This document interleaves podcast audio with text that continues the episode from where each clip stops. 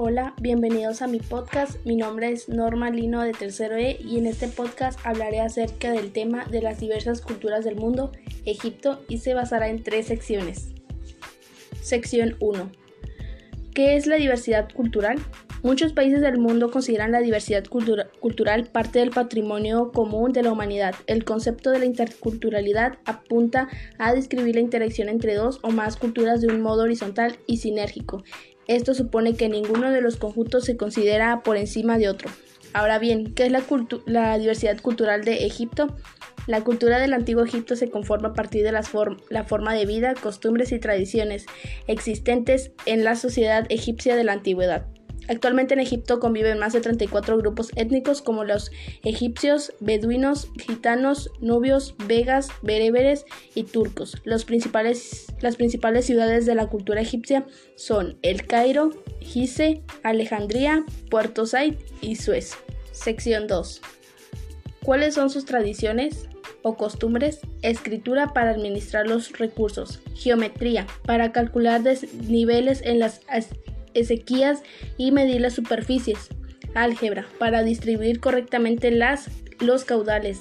Astronomía, para predecir las crecidas del río y con ella el calendario para anunciarlas y organizar el trabajo. ¿Cuál es su economía? La economía de Egipto se basaba en la agricultura y la ganadería. La vida dependía de los cultivos de las tierras inundadas por el río Nilo. Tenían un sistema de diques, estanques y canales de, río que se extendían por todas las tierras del cultivo.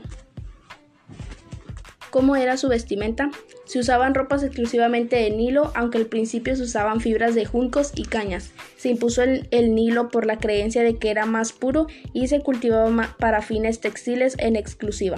El color preferido era el blanco, aunque podía llevar algunos dibujos en los bordes. ¿Cuál era su gastronomía? El régimen alimenticio de, egipcio se complementaba con pescado y carne, generalmente oveja, cerdo, aves domésticas y carne de vaca para las grandes ocasiones. El pescado más apreciado era el mujol, pez de mar que remonta el Nilo y con los huevos hacían la botarga, receta que se usa por todo el Mediterráneo aún hoy en día. ¿Y cuál es su idioma? El idioma que ellos hablan es el árabe estándar moderno. Sección 3. ¿Cuáles son los lugares más visitados o lugares más bonitos? En el puesto número uno tenemos a las pirámides de Giza. Las pirámides de Giza, la única de las siete maravillas del mundo antiguo que se conserva, es uno de los lugares más impresionantes que visitar en Egipto y también en el mundo. Situadas a menos de 20 kilómetros de El Cairo, las tres grandes grandes pirámides con las tumbas de los faraones Keops, Kefren y Miserinos destacan por encima del resto de monumentos y pirámides del país.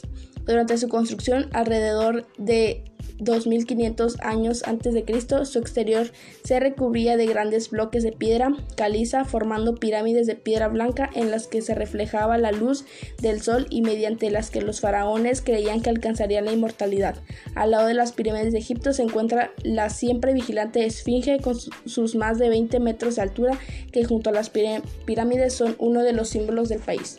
En el puesto número 2 tenemos a el templo de Luxor construido en honor al dios Amón por los faraones Amenhotep III y Ramses II. El templo de Luxor se encuentra a 2 kilómetros del templo de Karnak. Este templo de más de 3.000 años 3.500 años de antigüedad, es otro de los mejor conservados de Egipto y destaca por su gran fachada, los colosos y obeliscos, de los que uno de ellos se encuentra en el centro de la Plaza de la Concordia de París.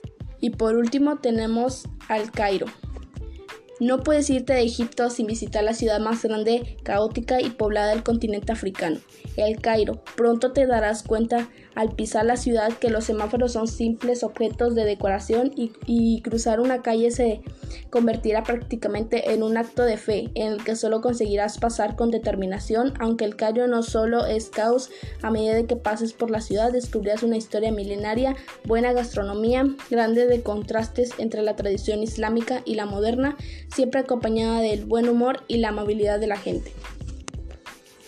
Esto ha sido todo por hoy, por su atención, gracias.